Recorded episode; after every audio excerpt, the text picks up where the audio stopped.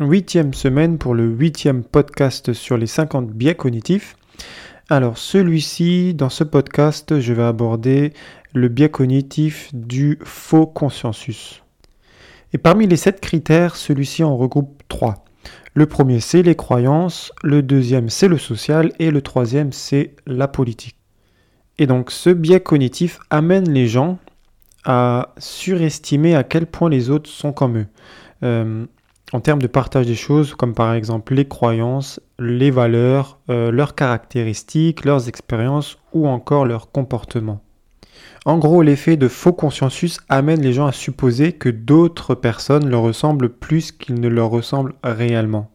Par exemple, le faux consensus peut amener une personne ayant des croyances politiques extrêmes à supposer à tort que la majorité de la population est d'accord avec elle et partage ses croyances, même si la plupart des gens ne partagent pas du tout ses croyances. Et donc ça influence grandement nos pensées et nos actions dans tous les domaines de notre vie. C'est pourquoi il est super important de comprendre ce biais cognitif.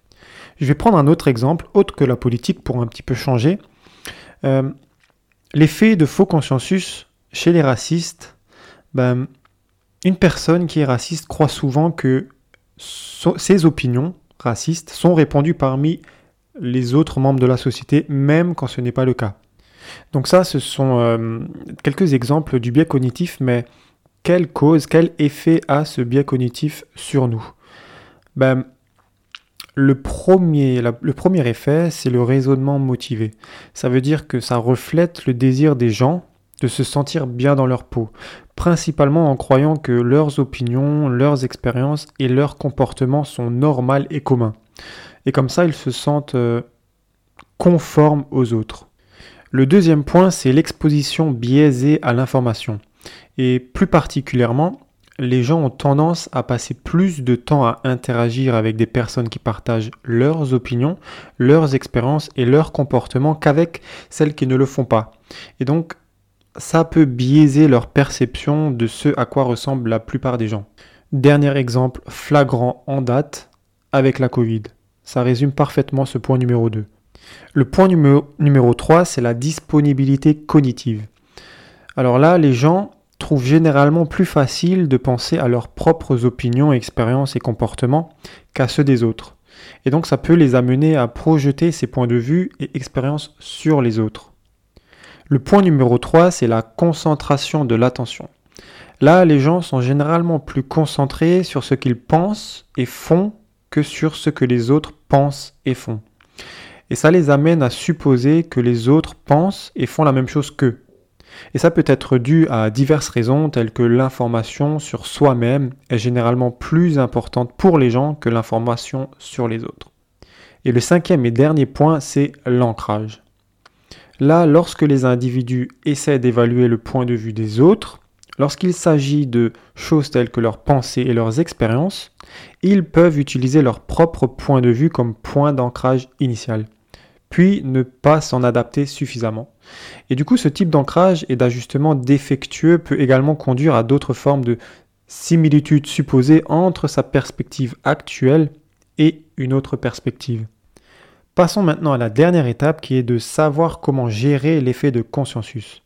Et du coup, pour réduire cet effet, tu peux utiliser quelques techniques que je vais te donner.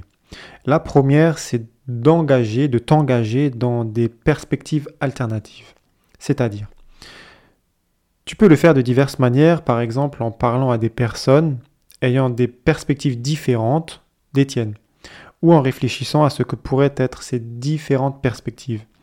Et du coup, ça peut être bénéfique pour toi de diverses manières. Par exemple, ça peut te sensibiliser, ou tu peux te sensibiliser tout seul aussi, à ces autres perspectives en les rendant plus faciles à prendre en compte et en augmentant leur importance. Le, deuxième exemple, le deuxième point que je peux te donner pour réduire cet effet-là, c'est de comparer ton point de vue avec ceux des autres. Par exemple, tu peux essayer d'identifier les aspects positifs des perspectives alternatives ou tu peux essayer d'identifier les aspects négatifs de ta propre perspective. Le troisième point, ça serait de réfléchir à ce qui t'a amené à développer ta perspective et à ce qui pourrait amener les autres à développer une perspective différente. Par exemple, tu peux examiner quel aspect de ta personnalité t'a amené à agir d'une certaine manière et comment la personnalité des autres pourrait différer de la tienne qui les a amenés à agir d'une autre manière. Et le quatrième et dernier point, c'est de changer tes considérations de motivation.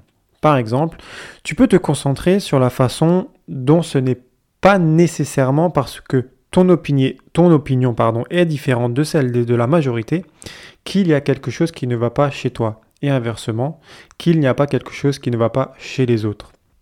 L'effet de faux consciensus, c'est encore un biais cognitif de l'ombre. Je veux dire que dans chaque décision que nous avons prise tout au long de notre vie, ce biais cognitif nous a influencé d'une certaine manière. Et le fait de savoir que ce biais cognitif existe peut du coup nous, nous faire prendre de meilleures décisions, tout simplement. Parce qu'on est capable du coup de reconnaître et de savoir quand on est soumis à ce biais cognitif. Et du coup, on peut le mettre de côté pour prendre des décisions euh, sans être sous l'influence de ce biais cognitif.